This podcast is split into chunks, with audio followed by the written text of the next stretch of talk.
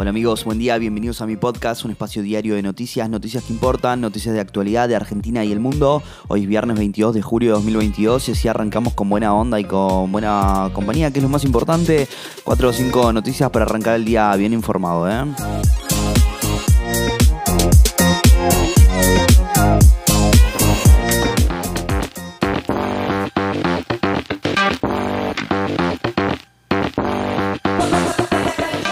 Ante un nuevo récord en la cotización del dólar blue, el gobierno avanza con algunas medidas y estudia establecer un dólar soja. En junio, una familia tipo necesitó 104.217 pesos para no ser considerada pobre.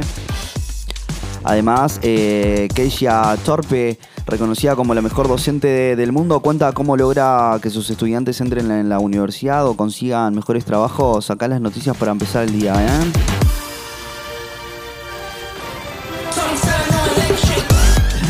Dólar turista extranjero y cepo a los CDRs. Luego de que el dólar blue alcanzara su récord histórico por tercer día consecutivo, ayer cerró en 337 pesos. El gobierno anunció una serie de medidas que buscan contener la fuga de pesos y enviar algunas señales al mercado. ¿eh? Estoy en la cotización especial del dólar soja, empujado por las bajas reservas y la corrida cambiaria. El gobierno evalúa ofrecer al campo una cotización especial que estaría entre 30 y 40% por encima del tipo de cambio oficial. El campo liquida hoy la soja a un dólar de 95,2 oficial menos del 30% de retenciones y al tener insumo dólar oficial 136 y brecha cambiaria del 140% está reteniendo buena parte de la cosecha. Esa medida dejaría al dólar soja alrededor de 127 pesos. ¿eh? La canasta básica rompió la barrera de los 100 mil pesos. Una familia de cuatro miembros, dos adultos y dos chicos, necesitó en junio 104.217 pesos para no ser considerada pobre por primera vez en la historia, según datos del INDEC. La canasta básica establece el nivel de pobreza alcanzó los 104 mil pesos y la canasta básica alimentaria que marca una línea de indigencia quedó en 46.525 pesos. ¿eh? En los últimos 12 meses la canasta básica tuvo un aumento del 56.7%.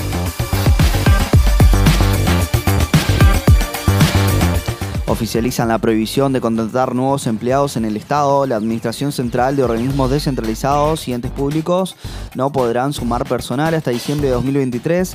La medida regirá hasta el 31 de diciembre de 2023, con lo cual, salvo contadas excepciones, la gestión de Alberto Fernández culminará su mandato sin incorporar más personal a la administración pública. ¿eh?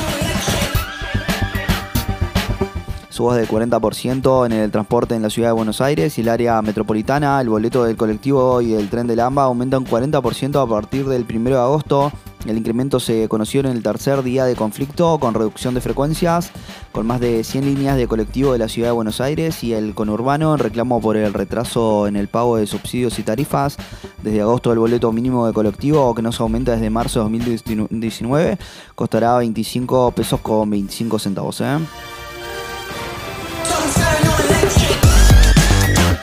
Fuerte contrapunto entre Alberto Fernández y la calle Pou por los tratados de libre comercio con otros países fuera del Mercosur. A raíz del tratado de libre comercio que firmarían China y Uruguay, el presidente argentino Alberto Fernández le pidió a su par uruguayo que no nos ilusione con la idea de separarnos y buscar soluciones individuales con un proyecto propio que lo alcance a él todo eso es de corto aliento. ¿eh? El presidente Luis Lacalle Pou le respondió, no me cabe la menor duda de que la mejor manera de protegernos, de proteger a mi pueblo, es abriéndome al mundo.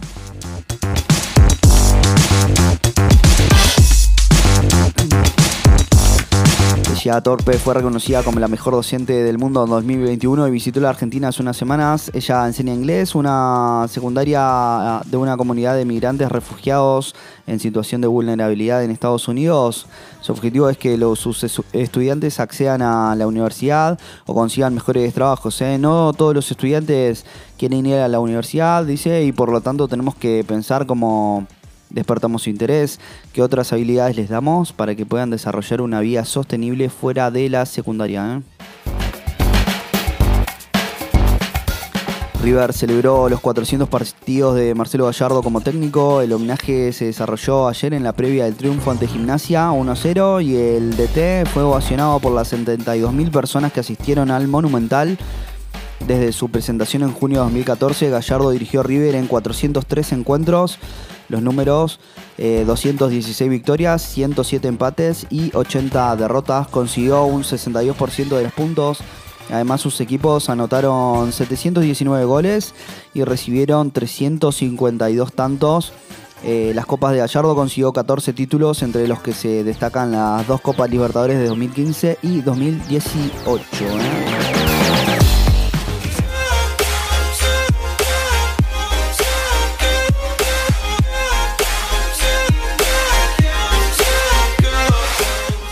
Y bueno amigos, si llegaste hasta acá te lo agradezco mucho. No olvides suscribirte, darle al follow y compartir. Te espero el lunes con más noticias. Che, chau chau.